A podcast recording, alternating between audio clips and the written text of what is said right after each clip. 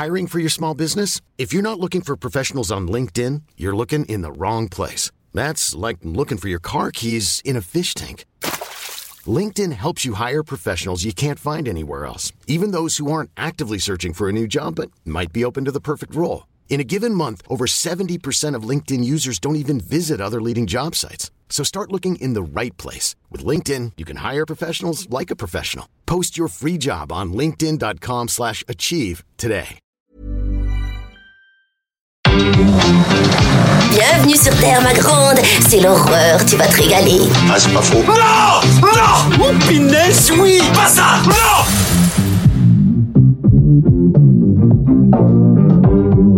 Dites mon nom. Je vais appeler Internet et leur demander de me faxer les numéros de téléphone de toutes ces femmes. Merci, merci, merci, merci. Écoutez, je dirai pas loin, comme ça, si c'est l'apocalypse ce soir, bip bip. Bonjour, c'est Clémence. Bienvenue dans Wheel of Series, le podcast signé Wheel of Cinema qui s'intéresse aux œuvres diffusées sur le petit écran et sur les plateformes de streaming. Dans la collection du moment, on dissèque Game of Thrones, la série culte de HBO. Après avoir parlé de l'univers du trône de fer, du phénomène Game of Thrones au-delà du petit écran et des personnes grâce à qui cette série a pu voir le jour, on se tourne vers l'avenir. Pour ce dernier épisode, Game of Thrones, c'est fini et le final controversé, on va en parler. Mais maintenant que c'est terminé, qu'est-ce qui attend les fans pour les prochaines années? À mes côtés, pour répondre à toutes ces questions, euh, j'ai le plaisir de retrouver Stéphane Moïsakis. Salut Stéphane. Salut Clémence. Et Rafik Djoumi. Salut Rafik. Salut Clémence. Le tout dernier épisode de Game of Thrones a fait polémique, donc, à tel point que les fans y sont allés de leur pétition demandant à la chaîne HBO de refaire la saison 8. Rien que ça, hein, pétition qui est rapidement devenue virale. Elle a recueilli pas moins de 1,6 million de signatures. Bon, la réponse du directeur de HBO, Casey Bloys, est claire et nette. No way, il n'y a pas moyen, on ne retournera pas. Il a toutefois ajouté que la pétition était positive et montrait beaucoup d'enthousiasme et de passion pour la série. Vous en pensez quoi? Une bonne chose, une mauvaise chose? De faire une pétition pour demander à ce que ce qu'on réécrive en fait une partie de l'histoire qui appartient au créateur, non, c'est pas une bonne chose pour moi. Enfin, en tout cas, personnellement, je, je c'est euh, comment dire. Euh, c'est marrant parce que c'est, je pense, la dérive de ce qu'on discutait dans un des épisodes quand on parlait de la façon dont les réseaux sociaux finalement euh, euh, imprègnent le enfin sont connectés à la, à la fabrication de la série. En fait en tout cas pas à la fabrication mais à la, à la comment dire euh, euh, à la réception de la série.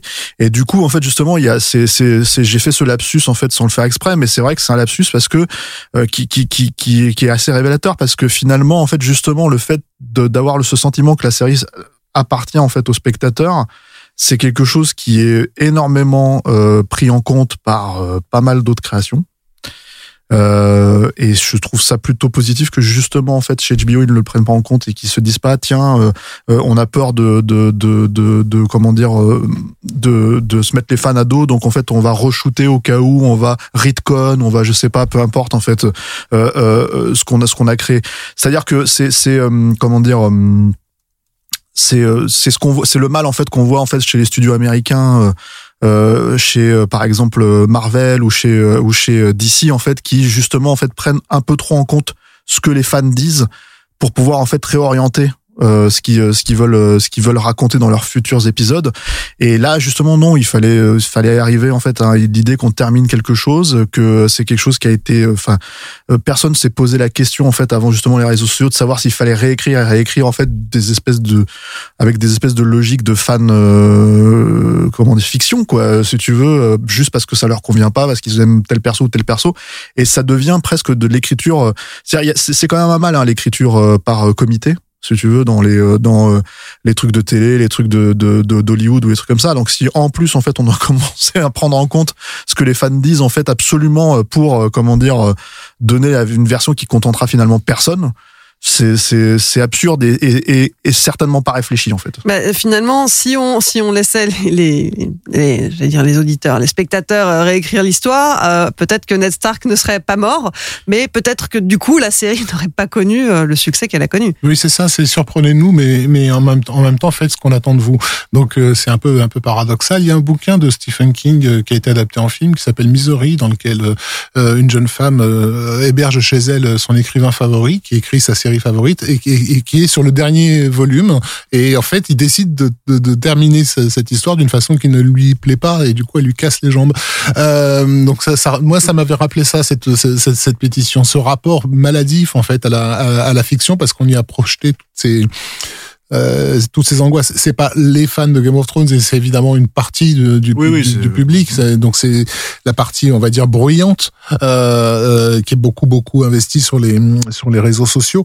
Maintenant, euh, peut-être qu'il y a, il y a des choses effectivement à, à dire sur la, la tournure que qu'ont pris les événements sur les deux dernières saisons, puisqu'effectivement il y avait une grosse grosse difficulté qui était de s'éloigner de plus en plus de de, de l'œuvre source, on va dire, du, du source matériel, puisque donc chacun écrit dans son coin. George Martin est euh, lui, il est parti dans sa direction, et les auteurs de la série sont partis dans dans, dans la leur. Et ils travaillent sans filet à partir de là. À partir de la moitié de la saison 6, ils Et- ont rattrapé euh, Martine et euh, Ils avaient dit que euh, ils- eux, ils avaient donné à Martin leur opinion sur là où ça devait logiquement se terminer, et que Martin leur avait juste répondu par un sourire malicieux, ce qui veut de, de ce qui veut tout dire en fait et rien en fait à la, à la fois.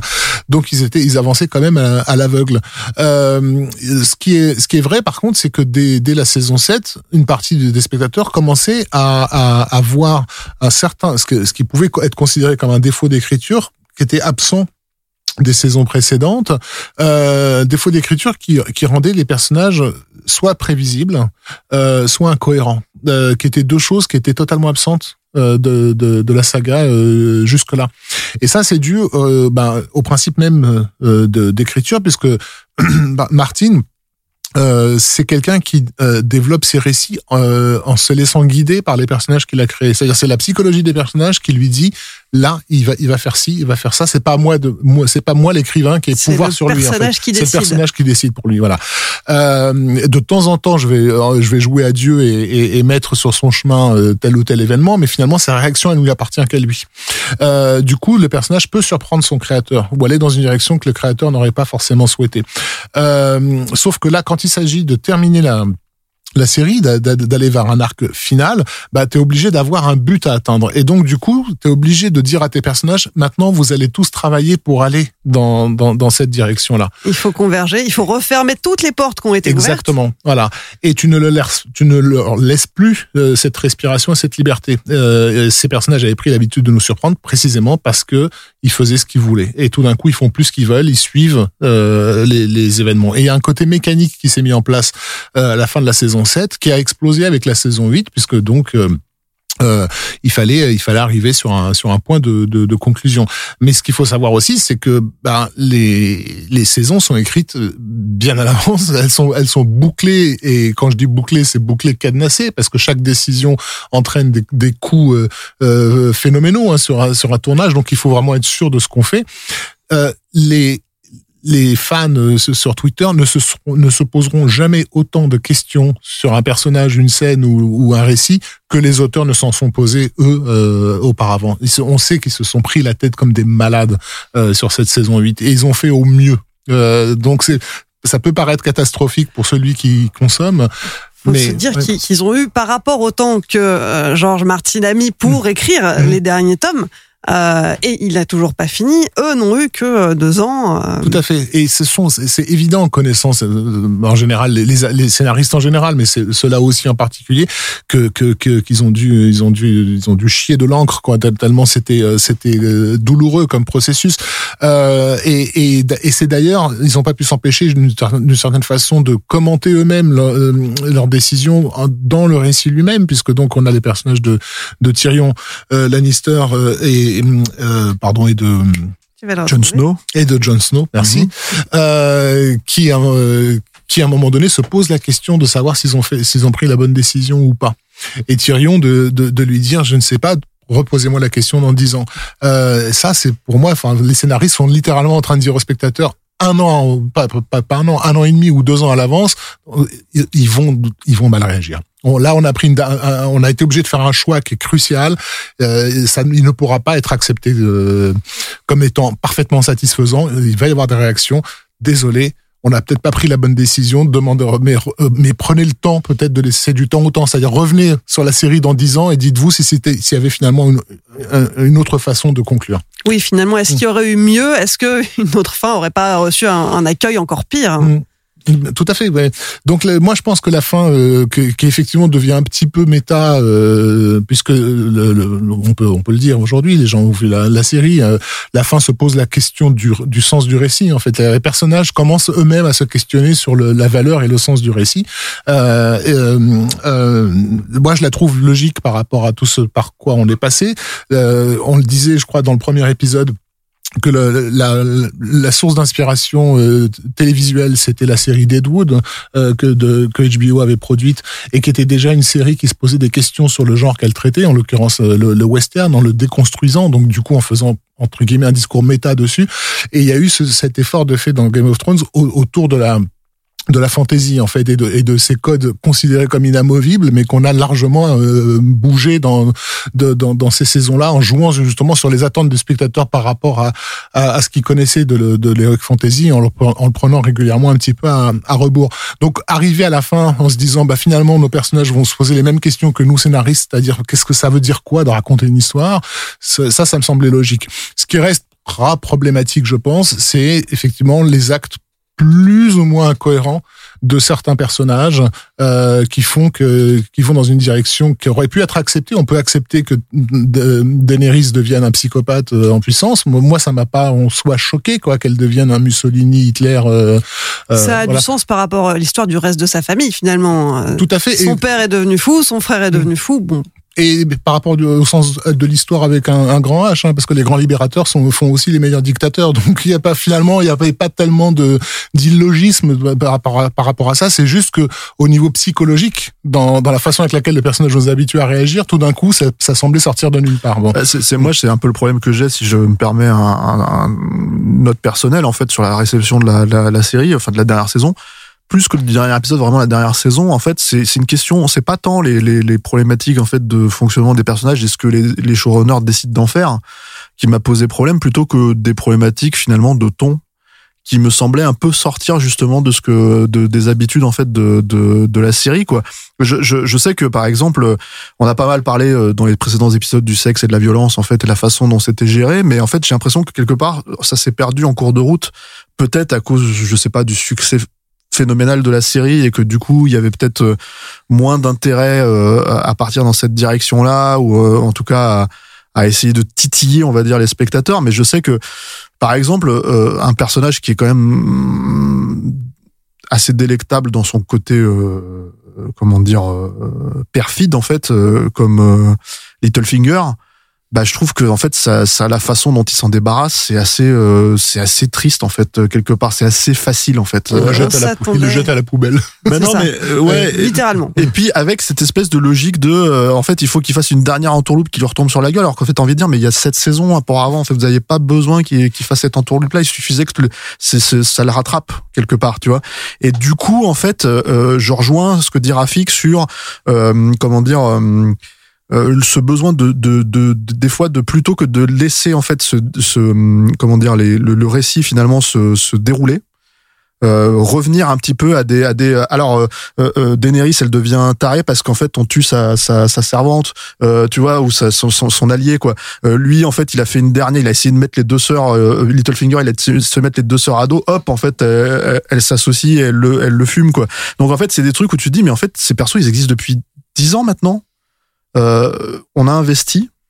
On n'a pas besoin en fait d'une dernière pirouette scénaristique en fait euh, pour euh, pour pour avancer. Et du coup en fait ces problématiques de ton en fait c'est que tu as l'impression qu'il y a ce besoin de sur comment dire euh, surcouvrir en fait le terrain narratif en fait qui était pas forcément à mon sens nécessaire euh, et euh, parce que finalement quand tu arrives à bout de enfin je, je pense qu'il y a rares sont les spectateurs qui vont regarder la huitième saison euh, sans avoir vu les sans avoir vu les précédentes. Donc en fait, euh, en fait, c'était c'était assez étonnant en fait de de voir deux showrunners et deux euh, vrais, à mon avis, euh, deux bons narrateurs, des fois se prendre un peu le, le, le pied dans dans dans des erreurs. euh, pas de débutant mais de facilité, Des- des facilités, voilà ouais. euh, c'est c'est ça qui m'a plus étonné quoi et puis je, je dirais que pour euh, comment dire il y a une même une petite déception, je trouve, dans le ton, enfin vraiment, même de la, ne serait-ce que la séquence finale, c'est-à-dire le vraiment le côté, euh, enfin,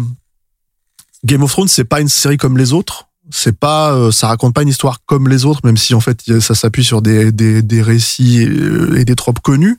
Le ton, la façon de- de- de- d'aborder les choses en fait était différente et du coup je trouve que terminer sur un truc aussi bateau presque en fait euh, de de, de c'était euh, quelque part euh, ouais je sais pas c'était euh, c'était euh, en tout cas émotionnellement c'était un peu décevant. Mais après voilà enfin je veux dire euh, je pense malgré tout que que ça reste une saison effectivement relativement cohérente par rapport à, à comment dire euh, à Game of Thrones c'est ce que ça raconte. Et et, et je, je moi je sens pas de de effectivement de de de manque particulier ou de, de j'ai pas l'impression d'être en dehors de ce que ça racontait jusque là en fait et de voir des persos euh, euh, qui sont pas euh, cohérents avec eux-mêmes quoi. C'est juste que des fois en fait c'est les marches pour arriver jusque là qui sont un peu euh, un peu comment dire faibles quoi De, de mon côté, finalement, quand j'y réfléchis, c'est c'est pas tant un manque de cohérence ou, ou même la fin qui m'ont gêné.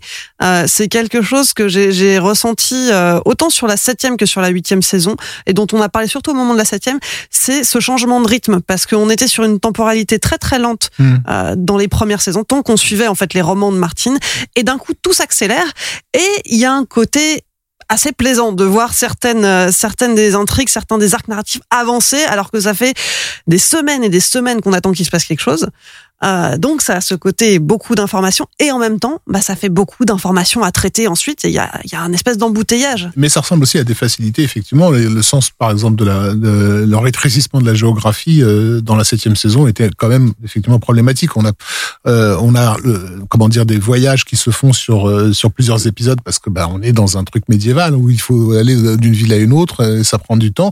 On n'a pas de TGV. Voilà, et tout d'un coup, on a des dragons qui te permettent, dans, en, en un seul épisode, de faire deux allers-retours euh, de- d'un bout à l'autre. C'est, quand, un spectateur a, parce que le spectateur de fantasy, il s'approprie l'univers euh, euh, et comment dire, c'est très très important pour lui que cet univers garde sa cohérence. Tu changes pas les règles de l'univers en plein milieu. Euh, ça, c'est une règle fondamentale. Euh, euh, tout d'un coup, tu décides pas que telle magie provoque autre chose que ce qu'elle a toujours provoqué. Quoi. Donc, si tu, s'il faut autant de temps pour aller euh, pour aller au mur, et ben, on peut même euh, avec, avec un dragon, il faudrait faire un vrai calcul de nerd pour savoir combien de temps le dragon doit mettre pour aller à tel, à tel endroit. Bon, Vous pouvez être sûr qu'il y a des gens qui l'ont fait. certainement. Mais, mais c'est d'ailleurs pour ça qu'ils se sont plaints de, de, de, de, de- du- du fait que c'était pas très euh, cohérent quoi. Mais après moi j'ai envie de dire par rapport à ça, ce qui est terrible, c'est que t'as- t'as- t'as- c'est pareil, c'est des problématiques de narration parce que tu pourrais croire que euh, quelque part en fait ils peuvent éventuellement créer euh, ce qu'on appelle l'ellipse quoi narrative en fait tout bêtement et en fait arriver à fonctionner avec ce genre de logique là mais ils le font pas. C'est ça qui c'est ça qui est un peu étonnant. C'est-à-dire que cet aspect euh, moi je suis d'accord avec toi en fait sur cet aspect précipité. C'est-à-dire que d'un seul coup c'est pas tant en fait c'est que moi par exemple sur la façon de, de déblayer des personnages en fait c'est euh, c'est on sait que c'est un jeu de massacre Game of Thrones on le sait ça fait partie de, de, de l'ADN de la série.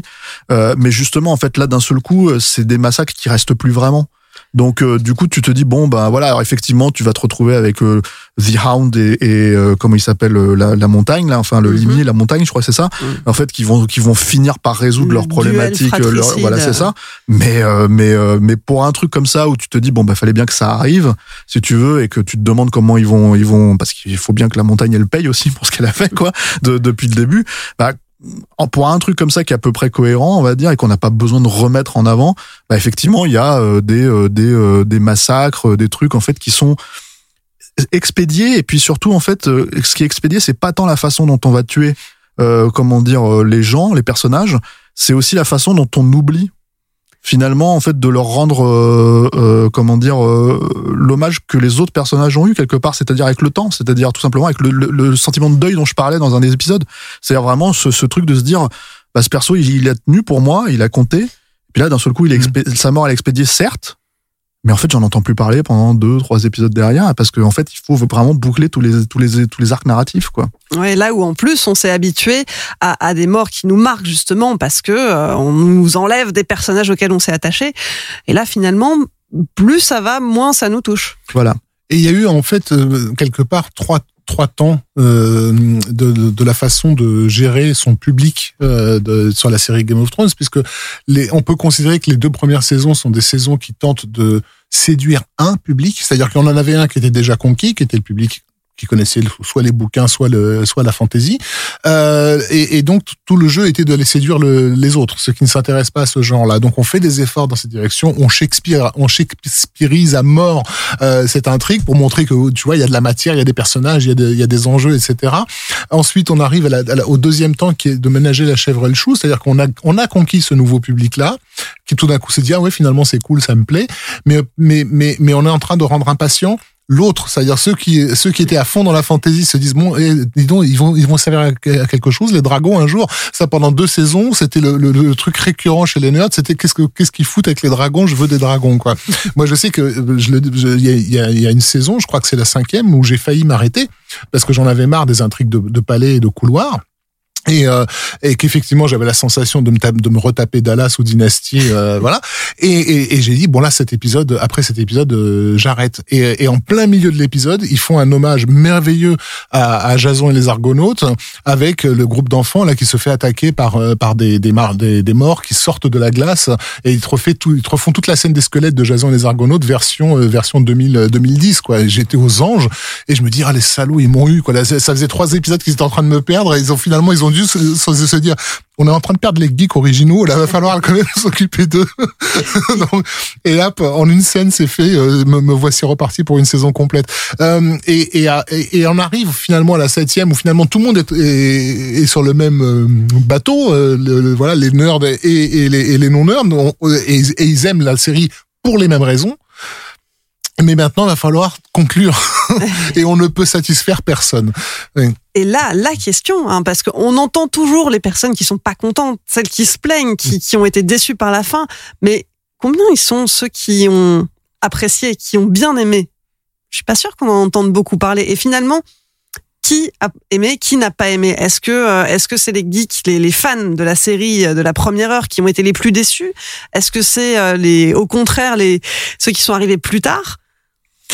Je pense qu'il y y a une problématique de toute façon qui se pose avec l'investissement euh, personnel hein, de chacun, c'est-à-dire que en fait, euh, quand tu quand tu passes dix ans à suivre des personnages, oui, tu peux pas, euh, euh comment dire, être totalement satisfait de, de, de si tu te fais tes films en fait, tu te fais tes théories, tu te fais, tu vois, qui, enfin, il y a, y a plein de théories de fans en fait qui sont sorties. Mais je pense que le problématique de ces théories de fans, c'est que si elles étaient vraiment mises en pratique tel que comment dire euh, bah, ce que je disais en début d'émission c'est-à-dire que d'autres euh, d'autres euh, comment dire euh, créateurs se, décident de le faire en fait. Bah en, en, fait en gros ça serait décevant parce que ça serait ce qui est attendu.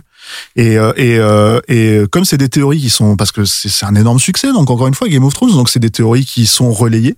C'est-à-dire il y a les réseaux sociaux mais il y a aussi bah, tous les sites culturels, tous les tous les comment dire les médias culturels qui en parlent, qui disent tiens tel fan a élaboré telle théorie, etc., etc. Ça a buzzé sur Internet, donc on en parle. Euh, donc on a forcément accès à ces théories facilement.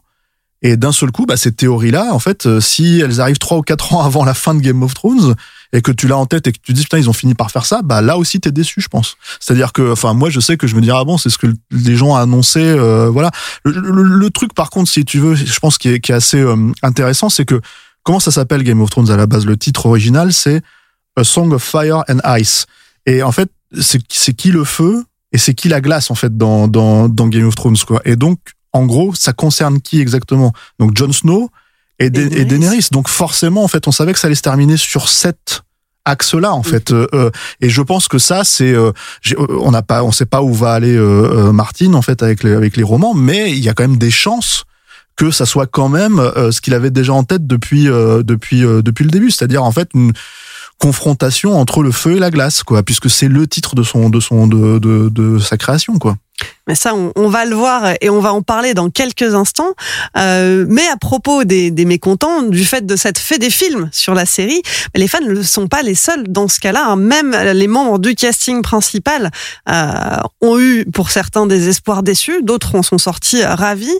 Alors j'avais envie, pour, pour conclure, de vous faire un petit quiz, justement. Est-ce que vous saurez retrouver qui a dit quoi? Qui a dit « J'ai presque voulu donner à cette pétition », on parle de la pétition contre HBO, hein, qui demandait le retournage de la 108, j'ai presque voulu euh, donner une chance à cette pétition pour qu'HBO dise vous avez raison, tellement de gens veulent une autre fin, on va la faire. Qui a dit ça? Euh, Emilia Clarke? Non, Kit Harington, parce que parce qu'il sait qu'il a aucun avenir dans, aucun, au cinéma et qu'il a besoin de refaire une saison télévisuelle. Eh bien, ni l'un ni l'autre, c'était Nicolas Coster-Waldau, ah bah l'acteur qui joue Jamie Lannister. Alors, acteur euh, assez versatile dans son avis, puisqu'il a aussi déclaré J'ai écrit aux auteurs quand j'ai fini de lire le scénario, je leur ai juste dit qu'ils n'auraient pas pu finir cette histoire d'une aussi bonne façon. Mais c'est un gentil, lui, en fait, ça se voit, tu vois. Et il, a, aussi dit. il retourne sa veste. Il a aussi dit J'ai joué dans Gods of Egypt, donc je sais ce que c'est qu'un chef-d'œuvre. Autre, citation qui a dit Je me souviens de ce que j'ai ressenti quand j'ai lu le script pour la première fois et j'ai essayé à chaque instant de ne pas trop penser à ce que les gens pourraient en dire. Ça peut être. Euh, parce que on n'a pas parlé du, du, documentaire. Si, Stéphane en avait parlé dans l'épisode. Non, je voulais en, dire deux euh, mots justement juste après ce quiz-là. Parce qu'on a Kit Harington qui a une, une réaction très touchante lorsqu'il découvre en fait ce ce que ce qu'il advient de, ce, de son personnage. Il se met à pleurer. il se met à pleurer, ouais. Et c'est vrai que c'est très émouvant. Mmh, mmh. Mais là, en l'occurrence, c'est pas lui. D'accord mais c'est quelqu'un que vous avez cité tout à l'heure. Ah, Emilia Clarke. Ouais, c'est Emilia Clarke qui effectivement, euh, manifestement, n'a pas très bien euh, vécu l'image qu'elle laisserait euh, avec avec Daenerys qui termine euh, qui termine de façon très très négative. Mais ça c'est très drôle, moi je trouve, parce que en fait, enfin pas, pas, pas la réaction d'Emilia Clarke, mais en fait Daenerys c'est quand même un, un, devenu un nom donc que tu te retrouves avec des gens qui ont appelé leur enfant Daenerys, etc., etc. Et à cause justement de leur attachement à Game of Thrones et qui d'un seul coup découvrent que c'est comme si elles appelaient mm. leur enfant Adolphe ou, ou Benito. Mais là aussi, là, aussi, on revient sur, sur la question finalement de, de, de savoir est-ce qu'on accepte que qu'une série joue avec euh, avec les codes euh, du genre? Parce que euh, basiquement, il y a des archétypes hein, dans, dans, dans, la fantasy, comme il y en a de toute façon dans les récits en, général. Et on a au niveau des personnages féminins, on a deux personnages très forts, très identifiés dans Game of Thrones, qui sont Cersei et, et Daenerys, et qui sont en réalité des, des, des comment dire des, des torsions de d'archétypes mythologiques. Euh, Cersei, c'est euh, basiquement c'est la tentatrice, donc euh, euh qui parfois on l'appelle la, la, reine de glace aussi. Donc c'est c'est elle représente la froideur, la mort, euh, etc. Et en même temps, ils, ils, ils en font un personnage qui paradoxalement est incroyablement attachée à ses enfants. C'est-à-dire, elle respecte la, vie quand il s'agit de, sa, de sa progéniture au plus haut point, et en même temps, elle, est capable de tuer tous les enfants de tous les autres. Quoi. Euh, et ça, ça en rend un ce personnage surprenant. De l'autre côté, on a Daenerys, qui elle est presque une figure maternelle. Euh, tout le monde la suit, tout le monde euh, a envie d'être porté par euh, dans son ventre, d'une certaine façon, pendant toute la saison, qui se révèle donc être être euh, un génocidaire euh, en puissance. Et, et, là aussi c'est une torsion de d'archétype. Donc à, quel moment le public ne s'est pas rendu compte que cette série est jouée avec tout ça en fait depuis le début et qu'elle allait le faire jusqu'au bout? Et puis euh, est-ce qu'on va vraiment retenir ça de la part de enfin je veux dire bon c'est des actes forts hein, dans, dans la dernière saison mais est-ce que c'est ce que tu retiens vraiment quand t'as passé autant de temps avec le personnage? c'est ça le truc. c'est justement le personnage qu'elle a incarné pendant huit ans. C'est normal à un moment qu'elle se dise je pars sur quelque chose de tellement négatif, alors que justement, j'aurais pu finir tellement mieux que ça. Que elle, elle se dise ça, c'est une chose, mais que les spectateurs, en fait, euh, le, retiennent spécifiquement ça sur un épisode par rapport à tout ce qu'elle peut faire dans le reste, c'est là où c'est plus étonnant. Elle en parle avec son prisme. Dernière phrase, dernière citation. Euh, un autre comédien à propos de la fin de son personnage et qui a dit euh, oui j'étais content mais j'aurais bien aimé mourir en fait et être dans une bonne scène de mort avec une tête qui explose ou quelque chose comme ça. je sais Je sais pas, mais c'est un mec bien. Je l'aime bien. Et ben ce mec c'est Isaac Hempstead Wright qui joue Bran, D'accord. qui effectivement ne Qui- finit qui- pas qui- avec qui- la tête qui explose. hein. En plus, le pauvre, il a dû attendre pendant deux heures sur son chaise, sa chaise roulante. Là. Non, c'est vrai en plus. Ouais. On le voit dans le, dans, dans le making of lorsqu'il tourne la scène euh, avec le roi de le roi de, de glace là. Euh, T'as le- la- toute la baston entre euh, euh, Arya et, et le, et le roi, et lui il est à côté. et tu dis il a passé toute la nuit dans le froid, assis dans sa chaise. Il attend que ça se passe. Bon, si vous voulez en savoir encore plus sur les coulisses de cette dernière euh, saison, et si vous ne l'avez pas déjà vu, je vous recommande vivement le documentaire The Last Watch, disponible euh, sur OCS ou sur Orange. Qui est vraiment chouette et qui a, qui a la bonne idée de s'intéresser aux petits en fait. C'est-à-dire que c'est un documentaire qui est, en- qui est raconté à travers des gens auxquels on ne s'intéresse pas généralement. Un figurant, la nana qui prépare les sandwichs, euh, les voilà, costumiers, la- les costumières. euh, Et en fait, on voit le tournage à travers le- leur, leur expérience et, et c'est assez, euh, bah, c'est touchant en fait. on, on voit la, la personne en charge de la logistique Ouais, du ouais. garage des camions Allez, elle est mortelle. qui à la fin euh, et euh, ça y est c'est les derniers camions qu'on a garés Ouais, et puis surtout, c'est elle qui fait que le, le est classé R parce qu'il n'y a pas une seule phrase sans fuck dedans, dans- dans- quand, quand elle parle. donc si vous voulez en, en poursuivre un petit peu euh, faire durer le plaisir vous pouvez regarder The- le documentaire The Last Watch et puis euh, un dernier mot euh, pour terminer sur HBO parce que bah, Game of Thrones c'est fini mais la chaîne existe toujours hein. alors une page se tourne évidemment Euh, c'est un nouveau chapitre qui a commencé pour pour la société en 2019 d'autant plus que en même temps que la série s'est terminée eh bien son CEO Richard Pepler a quitté le navire. hein. C'est lui qui avait donné sa chance à la, à la série au tout départ et qui les a soutenus au long des huit saisons. Et donc ça y est, il quitte, euh, il a quitté la chaîne. Euh, du côté des audiences, malheureusement, euh, bah, elle n'est plus au rendez-vous. D'après Variety, sans Game of Thrones, HBO aurait perdu plus de la moitié de son public adulte des 18-49 ans. Pour ceux qui suivaient à la télévision euh, en direct sur l'audience linéaire. Euh, voilà, plus de la moitié ont disparu en 2020. Euh, mais ce n'est pas fini pour autant puisque euh, HBO compte beaucoup sur HBO Max, son euh, sa plateforme de streaming pour euh, relancer son activité. Euh, D'ailleurs, elle a confirmé hein, que le service euh, diffuserait en exclusivité les films de Warner Bros cette année. Ouais, ah, c'est, c'est, ça fait partie des, des peut-être aussi des, peut-être des petites problématiques entre HBO et HBO Max, c'est que apparemment ils sont pas très clairs sur les abonnements et, et ce à quoi tu as le droit en fait ce, suivant voilà je pense que ça aussi crée une, sou- un souci mais c'est évident qu'ils ont besoin d'un successeur à Game of Thrones dans l'absolu de la même manière que par exemple en fait euh, euh, aussi étrange que ça puisse paraître il va y avoir en fait une préquelle euh, des Sopranos en film euh, euh, cette mais oui donc euh, oui, je, je vois que t'allais- tu croyais que Ah j'allais oui. parler d'autre chose mais non, non, donc en fait, si- s'il y a une préquelle, j'ai envie de dire, s'il y a une préquelle des Sopranos qui arrive donc euh, 15 ans après le, le- comment dire, la fin de, de, de la série, La fin controversée, pour changer. la fin controversée de la série, pourquoi est-ce qu'il n'y aurait pas une préquelle à Game of Thrones, n'est-ce pas Effectivement, alors c'est parfait, tu me déroules le tapis rouge. Euh, il n'y a pas un, mais euh, deux spin-offs. hein. À, vrai dire, il y a eu un premier spin-off qui a été annoncé euh, en juin 2018, qui devait s'appeler The Long Night. Euh, la commande avait été validée pour un pilote, et puis finalement, en octobre 2019, la chaîne révèle que la série ne sortira pas. Les dirigeants n'ont pas approuvé le pilote de cette fiction préquelle. Et un nouveau spin-off euh, a euh, été mis en développement qui s'appelle House of the Dragon. Aux dernières nouvelles, euh, donc c'est l'adaptation du roman Feu et sang de George R. Martin. On repart sur des bases solides. Euh, L'ouvrage qui d'ailleurs n'est pas un roman, pardon, euh, à proprement parler, c'est plutôt une chronique historique des événements qui se sont passés pendant le règne de la famille Targaryen. Donc ça se déroule euh, environ 300 ans avant les événements de Game of Thrones.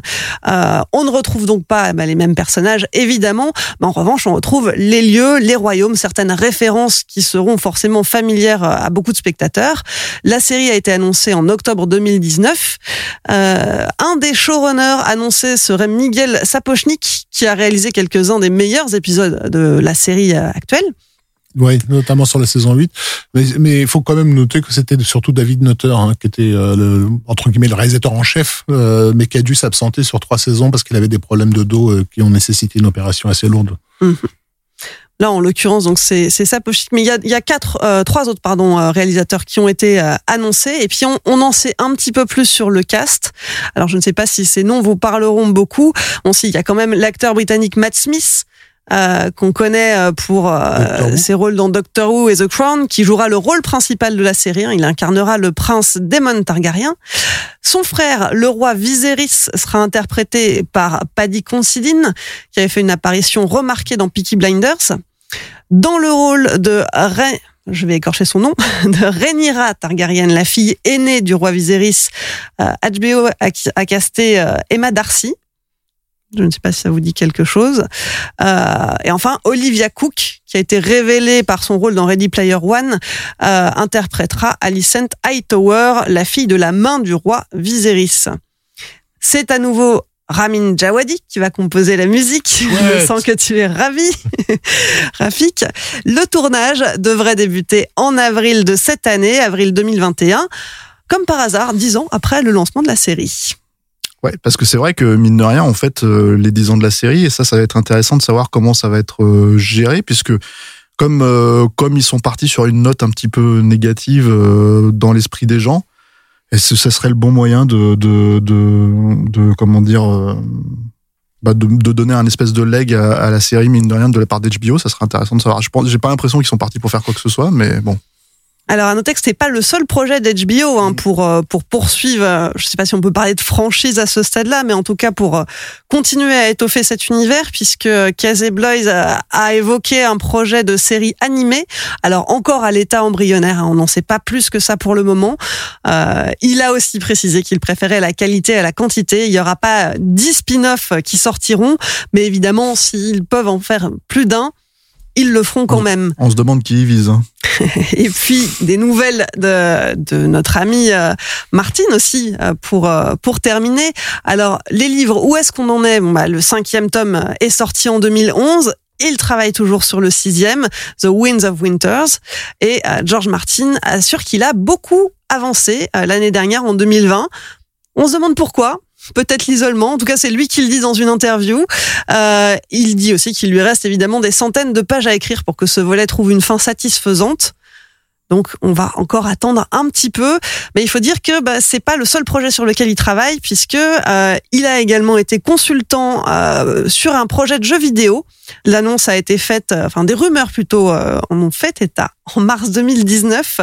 Euh, ça a été confirmé quelques mois plus tard, et donc il collabore avec avec le créateur de jeux vidéo Hidetaka Miyazaki pour un projet euh, qui sortira un jeu, vidéo euh, d'action RPG euh, développé par From Software et édité par Bandai Namco et euh, qui devrait sortir, on l'espère, cette année.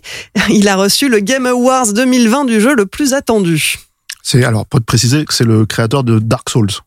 Ouais, c'est quand même une, une très grosse franchise. Son nom ne dit pas forcément quelque chose, mais par contre la franchise en soi, elle est connue. Quoi. Ouais, pour le coup, il y a eu des images de Elden Ring. Euh, alors c'est- une espèce de petit teaser euh, très rapide, mais euh, voilà. Ah bah oui, dans tout ça, je n'ai pas même pas dit le nom de ce jeu vidéo, Elden Ring, donc euh, tu fais bien de le préciser. Euh, et puis dernière précision aussi, si vous l'ignoriez, euh, George Martin travaille aussi sur une série d'anthologies de science-fiction qui s'appelle Wild Cards, une série d'anthologies de science-fiction uchronique de super-héros. Euh, alors c'est, il n'est pas tout seul de- sur ce projet, hein, c'est, c'est écrit en collaboration avec de nombreux auteurs depuis 1987, Oui. mais c'est lui qui l'édite et euh, il y contribue également euh, par ses textes. oui, il y en a, il y en a 30 de- déjà de, de publiés, hein, des wildcards. Absolument. Un petit mot pour terminer sur l'impact de la série dans la vraie vie. On en a touché deux mots tout à l'heure, mais moi j'ai des chiffres un peu plus précis là-dessus. Les prénoms des personnages de la série qui ont inspiré de nombreux parents. Un chiffre, à votre avis, Oula. combien est-ce qu'il y a d'Aria au Royaume-Uni? Qu'une idée. Eh ben, En Grande-Bretagne, on a 343 naissances en 2017. Euh, Aria est dans le top 20 des prénoms les plus donnés. Euh, et dans le top 1000 en 2014, là c'est aux États-Unis, euh, c'est Calici. Avec 466 petites Calici qui sont nées, euh, donc en s'imaginant euh, être euh, de, des blondinettes euh, sympathiques et euh, On dédie cette info à, à tous les gens renés qui sont, qui sont nés entre 80 et 82, euh, parce qu'il y avait un personnage qui s'appelait JR à la télévision, très populaire à l'époque. À noter que euh, la France n'est pas en reste, hein, puisque euh, elle a, la, la première Calicie en France est née en 2013. Aujourd'hui, on en compte 77. On compte aussi 80 Daenerys. Et il n'y a pas que les patronymes qui ont été imités. Un des personnages euh, principaux, un des acteurs principaux, Peter Dinklage, celui qui joue euh, Tyrion, a demandé aux fans d'arrêter d'acheter des huskies pour faire comme dans la série. Parce que les gens voulaient avoir euh, bah, les fameux euh, werewolf, euh, ces, euh, ces espèces de chiens-loups. Euh, et le nombre de ces animaux, malheureusement, abandonnés en refuge, a explosé, euh, plus 700% depuis 2011 euh, en Grande-Bretagne, d'après l'association PETA. Donc, euh, il a fait savoir euh, aux gens qu'il fallait arrêter. Et c'est sur cette note très positive que nous allons terminer. Rafik, Stéphane, merci de m'avoir accompagné pour ces quatre épisodes de notre collection consacrée à Game of Thrones. Merci, Clémence. Merci Clémence. Wheel of Series, c'est fini pour aujourd'hui. Pour suivre les prochains épisodes ou réécouter celui-ci, rendez-vous sur wheelofcinema.fr et sur vos applis de podcast. Nous, on se retrouve la semaine prochaine pour entamer une nouvelle collection. Sur quoi est-ce qu'elle portera? Vous verrez bien. En attendant, à mardi prochain. Portez-vous bien.